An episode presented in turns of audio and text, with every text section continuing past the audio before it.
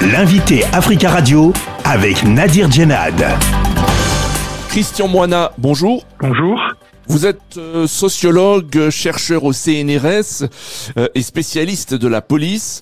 Les dernières manifestations en France contre la réforme des retraites se sont soldées par des affrontements avec les forces de l'ordre.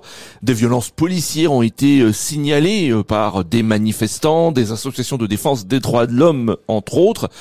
Assiste-t-on à une brutalisation des opérations de maintien de l'ordre Alors, euh, ça dépend si on regarde sur le court terme ou sur le long terme. Sur le court terme, on peut dire que au début des manifestations contre la loi sur les retraites, euh, on avait l'impression que tout s'était plutôt apaisé. Et puis, depuis euh, quelques jours, on a l'impression de revenir à la situation qui était celle euh, du moment, au moment des gilets jaunes ou des manifestations des lycéens auparavant, avec une répression policière qui est quand même assez forte. Le préfet de police mhm. de Paris a saisi l'IGPN après la diffusion d'un enregistrement dans lequel des policiers tiennent des propos injurieux et menaçants.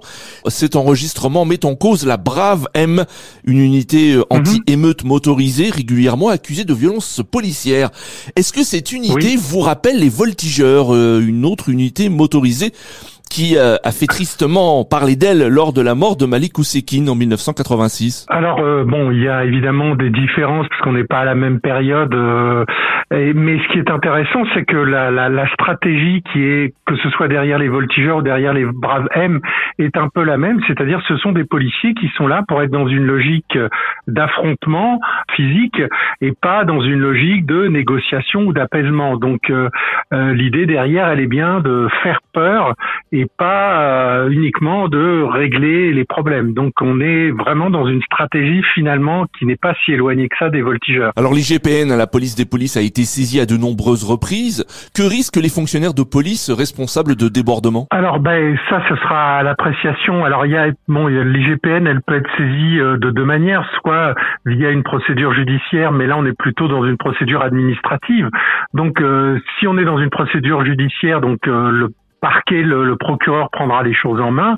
Et euh, là, les gens peuvent aller jusqu'au procès et avoir des sanctions qui peuvent aller jusqu'à la prison. Euh, du côté administratif, euh, il peut y avoir euh, il y a toute une palette de sanctions qui vont de la euh, du blâme euh, jusqu'à jusqu'à l'exclusion temporaire ou définitive des services de police. Est-ce que les organismes de contrôle de la police, l'IGPN entre autres, sont sont trop liés au pouvoir politique selon vous, ce qui explique le manque de sanctions? Mais alors l'IGPN est un corps qui fait des enquêtes, qui ne décide pas de sanctions.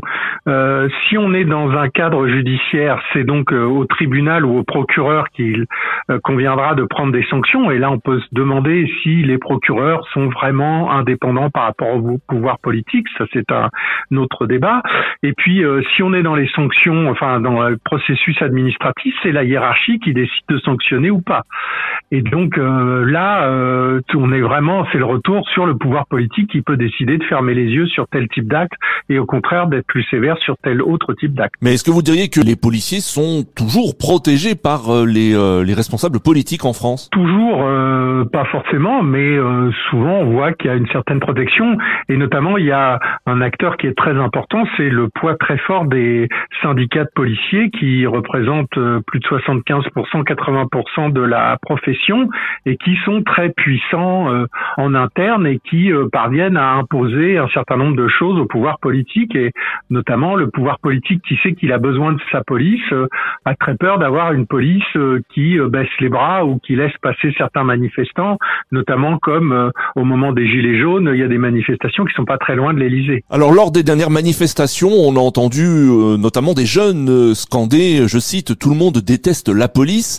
Comment expliquez-vous mhm. cette défiance de plus en plus importante entre une partie de la population, notamment la jeunesse, et la police aujourd'hui? Alors ben, déjà quand on dit tout le monde déteste la police, ben, c'est un slogan parce que quand on regarde toutes les évaluations, la police est appréciée par alors ça aussi entre 65 et 75% de la population. Euh, alors ça dépend des moments, ça dépend des polémiques, mais euh, la majorité du public est plutôt favorable à la police, qu'on soit content ou pas, c'est un fait qu'on peut mesurer. Euh, bon, en ce qui concerne les jeunes et les et les gens qui manifestent, ce qu'on voit, c'est que depuis maintenant le, début, enfin le début des années 2000, mais surtout il y a un tournant depuis les années 2016, on, on, assiste à un tournant avec une politique de maintien de l'ordre qui est quand même de plus en plus rugueuse, de plus en plus offensive. Et encore une fois, on pensait que ça s'était calmé au début des manifestations contre la loi sur les retraites, mais il semble qu'on revienne à des mauvaises habitudes. Et donc une police française qui est euh, notamment comparée à d'autres polices européennes considérée comme euh, un peu trop violente. Est-ce qu'il y a une spécificité française de la police et des euh, opérations de maintien de l'ordre? Ben, Ce qu'on voit quand on compare par rapport alors aux pays d'Europe occidentale, c'est que la police française, ça se traduit notamment par cet usage des armes, par ce qu'on appelle les NAS, ces, ces espèces de pièges où les polices encerclent les manifestants et les font sortir au compte-gouttes. Euh, ces stratégies de d'agressivité euh, euh sont euh, sont quelque chose qu'on retrouve peu ou voire pas du tout dans d'autres pays. Et ça pose d'une manière assez générale la question de euh, est-ce que alors évidemment il y a toujours des éléments violents du côté des manifestants il y a des gens agressifs etc mais est-ce que toutes les mesures qui sont prises euh, est-ce que toutes les stratégies adoptées euh, sont pas un petit peu euh, de enfin, ne sont pas de nature à attiser justement la haine anti-police? Et c'est un peu là qu'on devrait poser la question. Et pour essayer justement d'être dans des stratégies beaucoup plus apaisées. Christian Moina, merci beaucoup d'avoir euh, répondu à nos questions. Merci à vous. Je rappelle que vous êtes sociologue, directeur de recherche au CNRS et spécialiste de la police.